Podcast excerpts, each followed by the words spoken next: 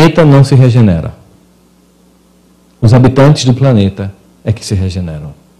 Como diz Paulo Freire, a educação não muda os homens. O mundo, aliás. A educação muda os homens e os homens mudam o mundo. A educação começa em casa.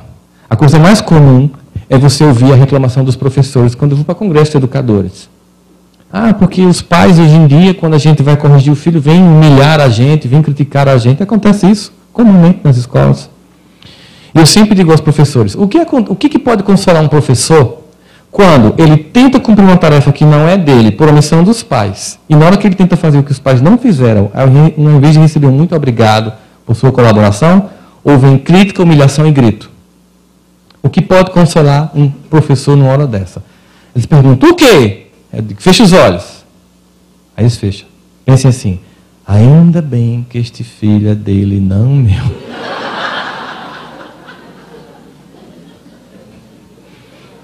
Ele está sendo meu aluno, mas vai ser sempre filho dele. Eu dizia isso e mudei. Eu não digo mais isso. Porque um dia eu estava vendo a televisão, a Globo News, e aí uma notícia. Imagina o que é você educar um jovem na periferia do Rio, nas grandes dificuldades da periferia do Rio de Janeiro, no norte. E aí uma mãe consegue evitar durante toda uma vida que o filho vá para o narcotráfico, seja aviãozinho do tráfico, desista de estudar e insiste em educar, em se comprometer com aquele filho. Educa-o, transforma-o num homem de bem. Ele passa num concurso aos 23 anos, se torna bancário, coloca a camisinha dele, coloca a gravata, vai passando na passarela na linha amarela e um homem vem com um caminhão caçamba levantado para cobrir a placa e não ser multado. Derruba a passarela, matando esse jovem e mais quatro pessoas que passavam no local. De que adianta eu fazer melhor pela minha família se o outro não cumprir o papel dele? Porque nós fazemos parte do mesmo planeta. Nós somos filhos do mesmo Deus e fazemos parte da família universal. Não somente sobre os meus vem o meu cuidado, mas sobre os outros.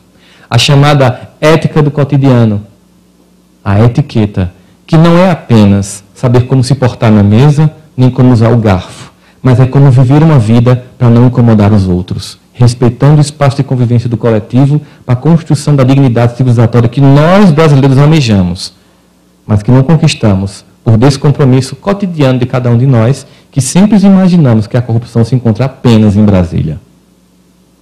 E que no cotidiano percebemos pais e mães que não dão aos filhos, através de suas atitudes, a educação necessária para formar pessoas melhores.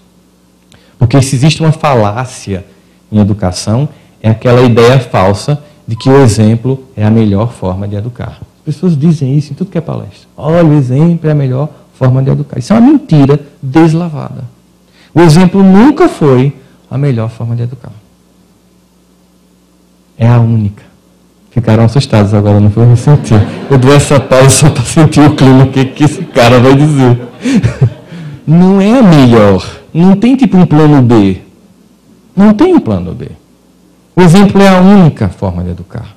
A gente vê isso em situações das mais diversas. Eu